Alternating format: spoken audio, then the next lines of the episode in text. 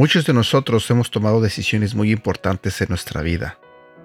Tal vez podrías pensar, sí, cuando empecé mi primer negocio. O tal vez podrías decir, la decisión más importante fue cuando me casé. Otros podrían pensar que la decisión más importante fue cuando emigraron a otro país. Pero ¿sabes cuál es la decisión más importante que yo he tomado como persona?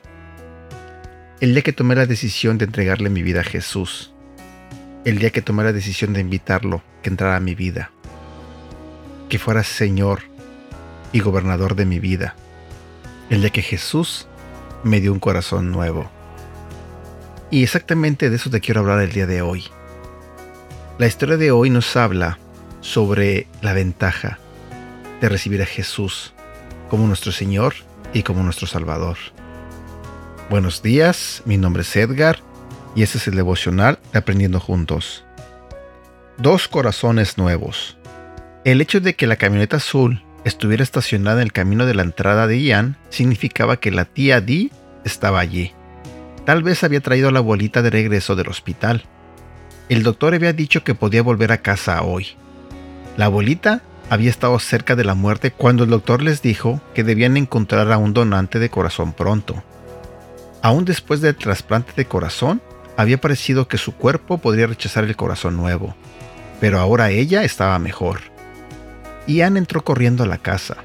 Estaba encantado de saber que la abuelita efectivamente estaba en casa, y ella estaba ansiosa por verlo. ¿Cómo estás, abuelita? Preguntó Ian después de darle un abrazo suave. Estaba agradeciéndole a Dios por mis dos corazones nuevos. Los ojos de la abuelita brillaban como frecuentemente lo hacían cuando estaba a punto de compartir un secreto. Pero, abuelita, solo recibiste un corazón nuevo, dijo Ian. Sabía que la abuelita tendría una explicación y se preguntaba cuál sería. En el hospital sí, recibí mi primer corazón nuevo cuando tenía como tu edad, respondió la abuelita.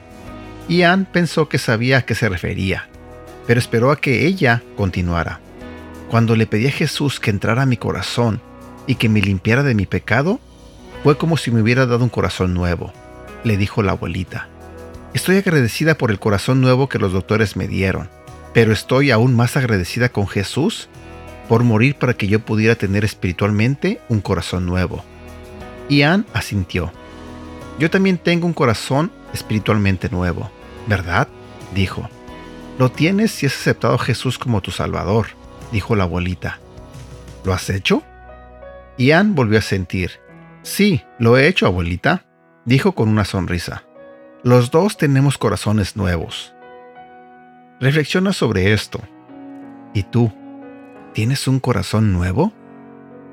Puedes tenerlo. No un corazón físico nuevo, sino uno espiritual. Tal vez has pensado en aceptar a Jesús como tu Salvador, pero lo has estado aplazando. ¿Por qué no aceptas el corazón nuevo que Dios te ofrece ahora mismo? Versículo para memorizar. Deja atrás tu rebelión y procura encontrar un corazón nuevo y un espíritu nuevo. Ezequiel capítulo 18 versículo 31. Frase para recordar. Acepta un corazón nuevo. Y bueno, espero que tengas un bonito día y que Dios te bendiga. Hasta pronto.